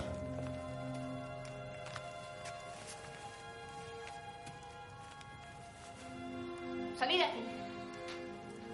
¡Fuera! ¡Fuera, fuera, fuera, fuera! Damas y nobles hacen una reverencia y salen.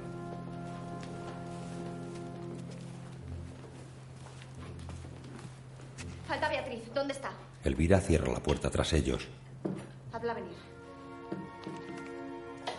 Sale y pasa junto a los nobles que conversan en el corredor a las puertas de la reina. En su dormitorio, Juana camina nerviosa.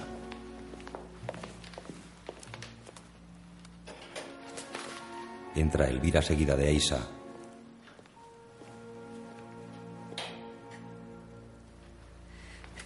aquí, Beatriz.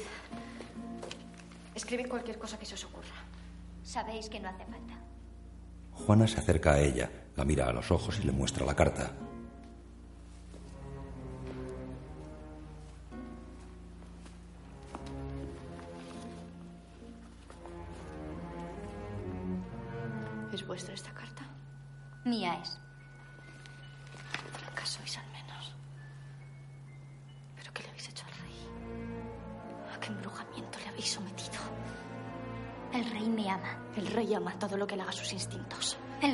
Ama. Y yo amo al rey. ¡Calla! Arrodíllate ante la reina de Castilla. Aisa permanece inmóvil. ¡Te arrodillas! A vos os odia el rey y me ama a mí. Solo ante él me arrodillo. Estoy soñando. ¿Qué dice esta ramera? Si creo que me desafía. El rey goza conmigo, no con vos. Lo dices en mi cara. No puede ser más ofendida una reina. Juana sale. Les coge las espadas. ¡Las espadas!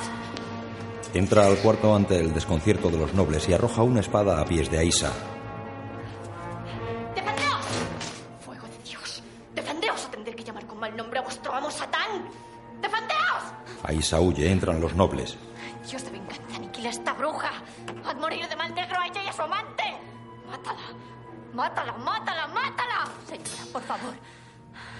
Así, vuestros enemigos se afirmarán en la idea de que estáis loca.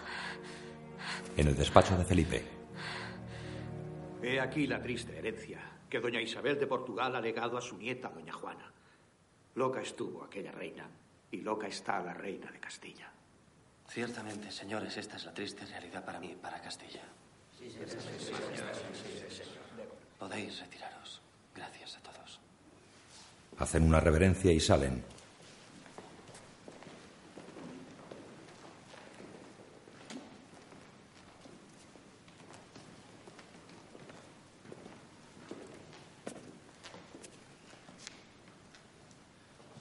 Señor, cuando habléis en la Asamblea de Notables, debéis hacerlo con la autoridad y la firmeza de quien asume, por incapacidad de la reina, el gobierno de este país. Demacrado, Felipe se deja caer en un sillón. Perdonadme, no me siento bien. ¿Queréis que avise al médico? Dejadme a solas. Quiero descansar un rato, necesito reflexionar. Debe ir, sale. Felipe mira el dorso de sus manos y cierra los puños con fuerza.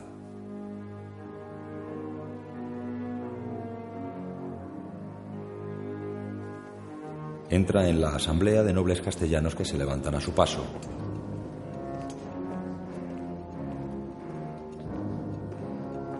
Felipe se detiene en los primeros peldaños de la escalera que accede al trono.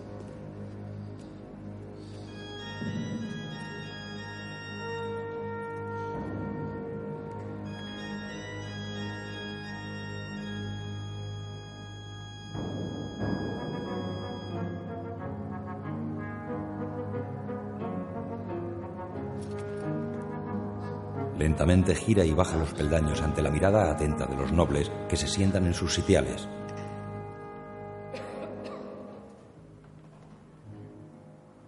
¿Sabéis el triste motivo que aquí nos reúne? Dementada la reina, es imposible que gobierne. Y solamente reduciendo la estrecha clausura se logrará dilatar su vida. ¿Estáis prontos, señores, a hacer pública la demencia de doña Juana? A reconocerme como único y legítimo señor de Castilla. Y en el caso deplorable de que mis enemigos fomentasen alguna alteración en el reino, a prestarme todo el auxilio que necesite. Don Juan Manuel se levanta. Todos haremos lo que vuestra Alteza desea para el bien de Castilla.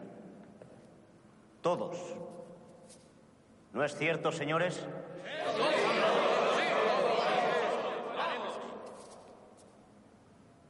Hace una reverencia a Felipe. En el castillo, Juana está sentada frente al fuego. Elvira entra y deja pasar al almirante y a otros nobles.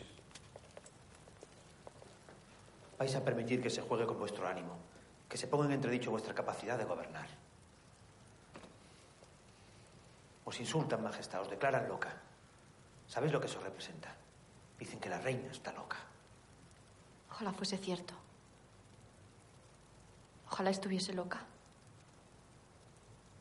Ojalá todo fuese obra de mi locura y no de la perfidia de mi esposo.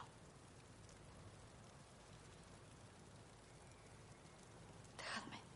Los nobles se despiden. ¡Alto! ¡Deteneos! Traslade mi petición de audiencia. No se puede pasar, señor. Audiencia en nombre del cielo y de Castilla.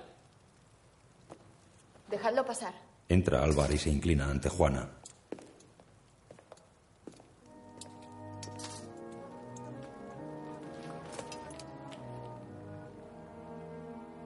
Levantaos, don Álvaro.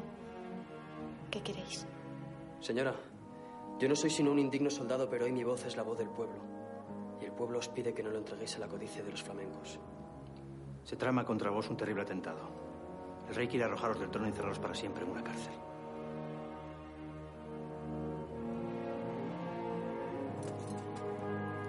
No solo quiere arrojaros del trono, también de vuestro lecho. Un lecho que pronto ocupará otra. Juana les mira dolida. En el salón de las cortes los médicos firman un certificado. Don Juan Manuel lo enseña a la asamblea.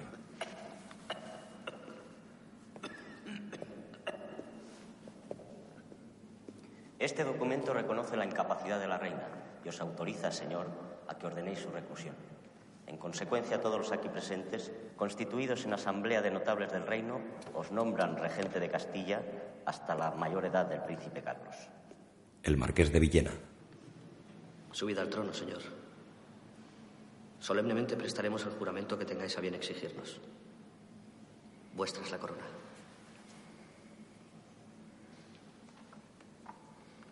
Felipe les mira indeciso y sube despacio las escaleras hacia el trono.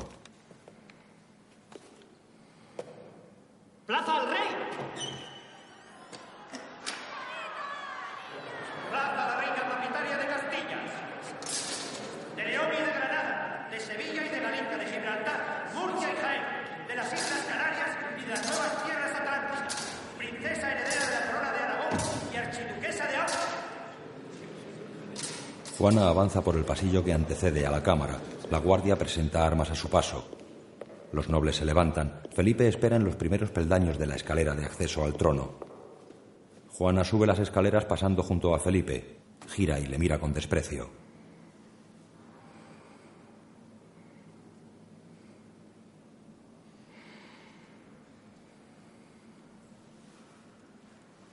Concluye su ascenso hasta el trono. Gira y mira a los nobles.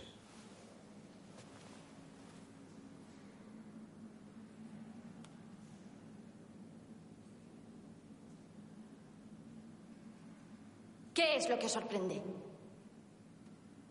No contabais con mi presencia.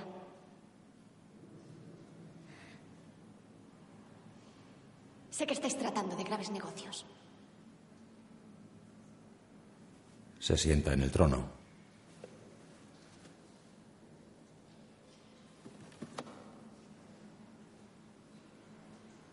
Se trata de recluirme en una fortaleza por el resto de mi vida. Se trata de hacer propiedad de don Felipe de Austria, la corona que a mí tan solo pertenece. Se trata de Castilla. Se trata de mí. Se levanta.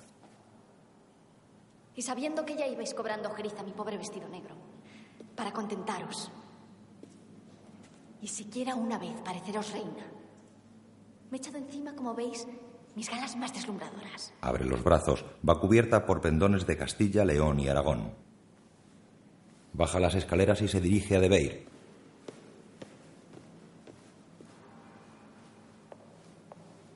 Señor de Beir, caiga sobre vos la responsabilidad de haber inspirado ese pelele, el sueño insensato de llegar a ser el amo de Castilla. Os disculpa vuestra locura, señora. No os escondáis, don Juan Manuel. Se acerca a él. Un descendiente del rey San Fernando, convertido en el encubridor de los excesos de un archiduque de Austria. Se vuelve hacia el marqués.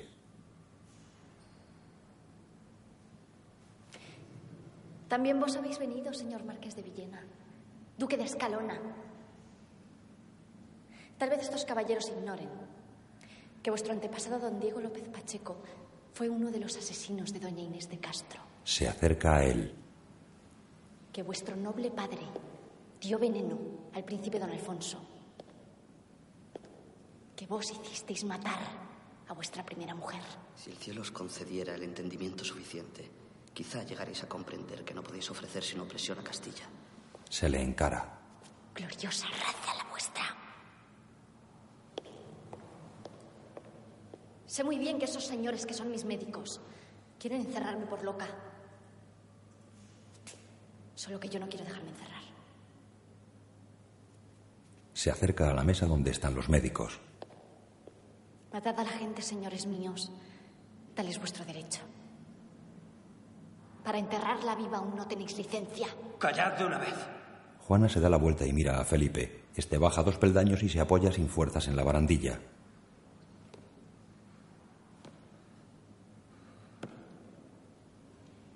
Esta asamblea ha decretado ya vuestra reclusión.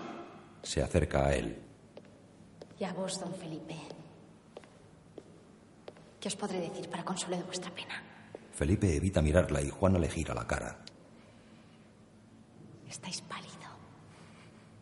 La ambición os devora. Pues necesitáis mucha fuerza para cumplir con los propósitos de vuestra codicia. Basta, doña Juana. Salid de aquí. No me obliguéis a emplear la violencia. Sí, por Cristo. Sonó la hora de que yo empiece a reinar. Amar, como todas las mujeres, es amar a un hombre. Semejanza de Dios. Debe amar a una reina. Amando a un pueblo entero. Se dirige a la puerta. Álvar y el almirante se inclinan a su paso. Se detiene. ¡Abrid las puertas!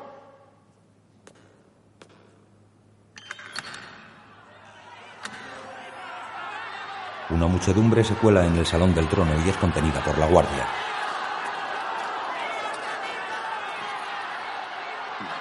Felipe hace una seña al marqués. ¡Soldados! ¡Dispersad esa turba! Los soldados permanecen inmóviles, mientras Juana se mete entre la plebe que se arrodilla ante ella. Se da la vuelta.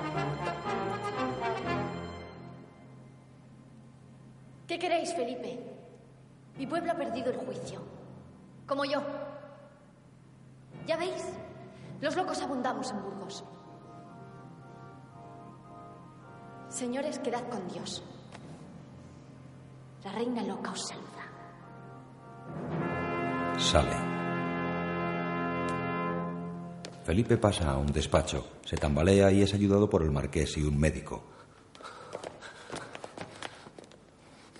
Se revuelve molesto y continúa andando. Vuelve a tambalearse y le ayudan a tomar asiento.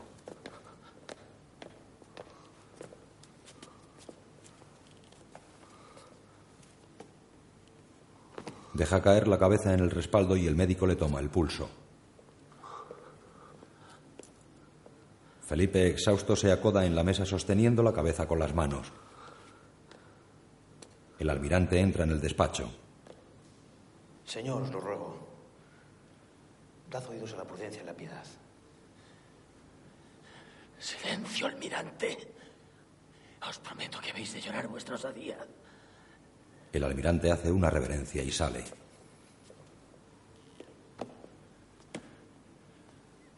Dejadme. Dejadme, señores. Quiero estar solo. Ordenaré que os administren un lenitivo.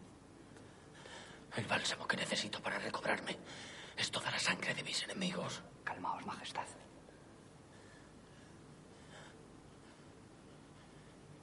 Señor de Beir.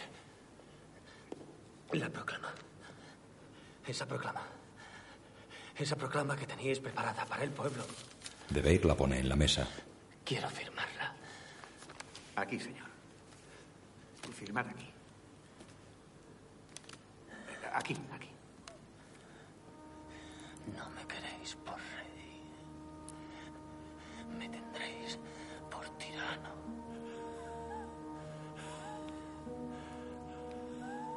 Se desvanece mientras firma.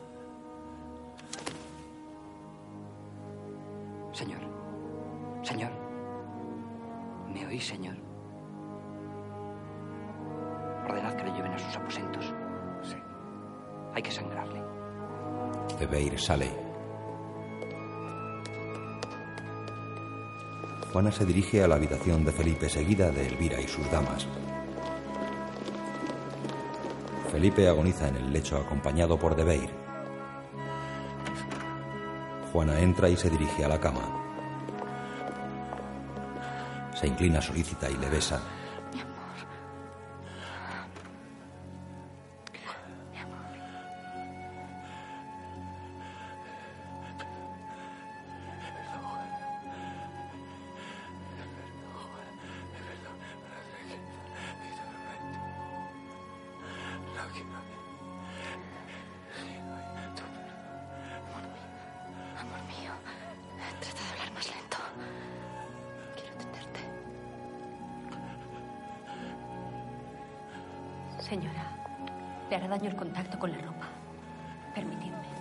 Elvira aparta las mantas y ambas miran sorprendidas las manchas de sangre en el blusón de Felipe. Tráeme unas tijeras. Le besa en la boca. Coge las tijeras. Dejadme sola. Marchaos. Salen todos menos Elvira. Juana corta el blusón.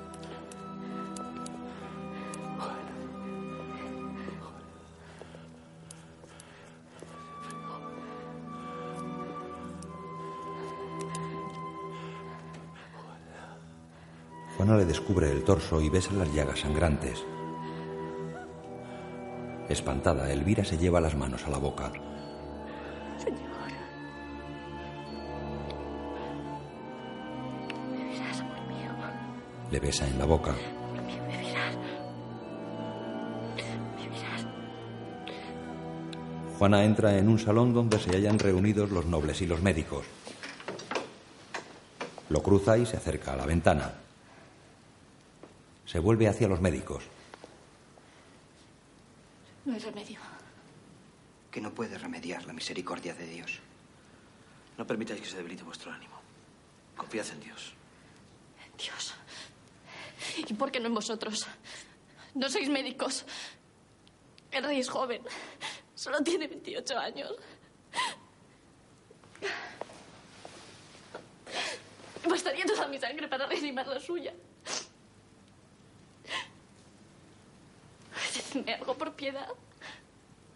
Ya hemos hecho por él cuanto estaba en nuestra mano. Es la adversidad, señora. Sus designios no son desconocidos.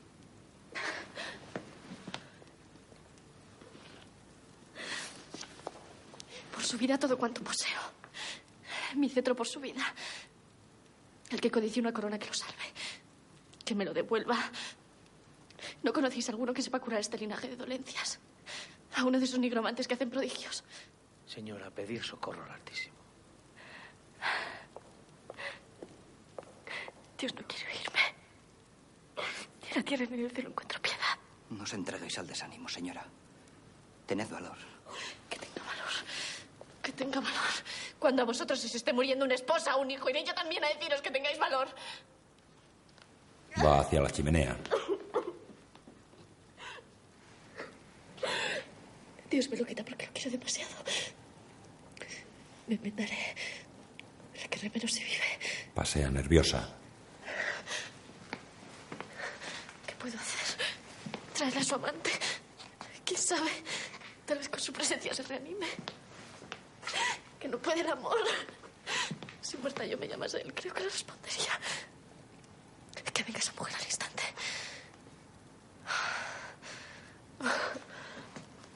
Jesús. ¿Qué estoy diciendo?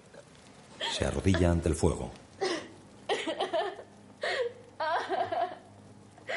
Reina Isabel, madre y señora mía, si como afirman tus pueblos estás en la gloria de Dios, intercede por esta hija infeliz que dejaste en la tierra.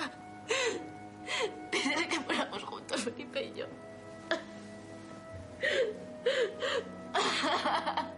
Entra Elvira.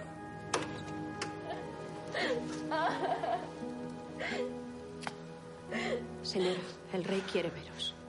Juana se levanta y sale.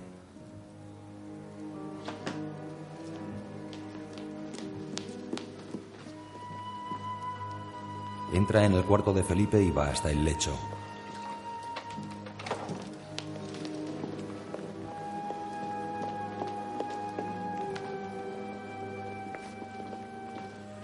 Se arrodilla junto a la cama y le besa.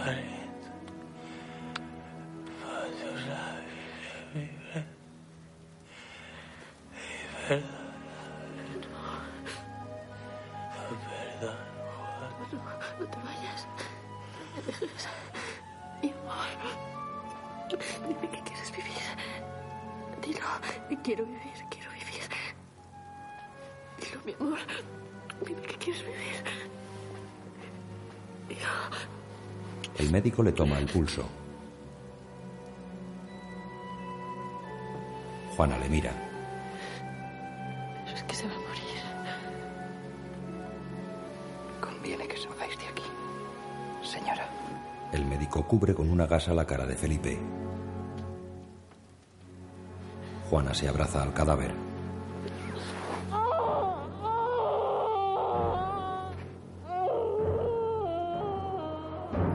Cuatro hombres transportan un féretro a través de un páramo seguidos por Juana y un cortejo fúnebre.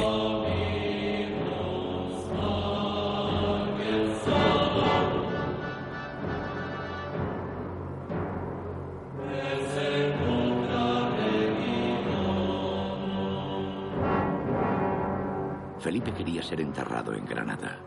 Y para cumplir este deseo, la reina se puso en marcha a través de los campos de Castilla. Pero la comitiva no alcanzó a ir muy lejos. En Torquemada tuvo que detenerse para que Juana diese a luz a una niña, fruto póstumo de su pasión por Felipe. Nunca llegaría a Granada. Juana visita el sepulcro de Felipe. Aunque las cortes jamás la desposeyeron de su título de reina, Juana, a los 28 años, fue recluida en el castillo de Tordesillas. El cadáver de Felipe fue depositado en un monasterio próximo y a Juana se le consintió visitarlo de vez en cuando. Dos monjes destapan el féretro. Juana se acerca y pone sus manos sobre las manos ya consumidas de Felipe.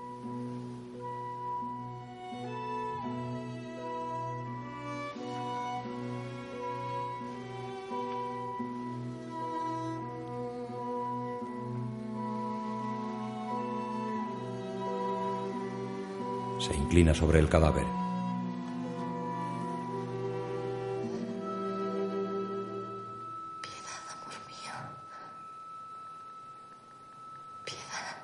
Le besa en la boca y sus lágrimas caen sobre la cara momificada de su esposo.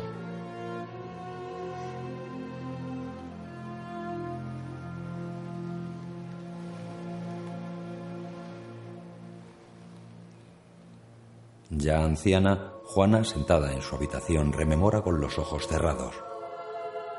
Casi medio siglo, 47 años, no fueron suficientes para que la historia, imperturbable e imprevisible, cubriera con el olvido el corazón de Juana. Ha sucedido todo lo que recuerdo. Tal vez olvidaré tu nombre, pero jamás el abrazo que me hacía gemir de placer.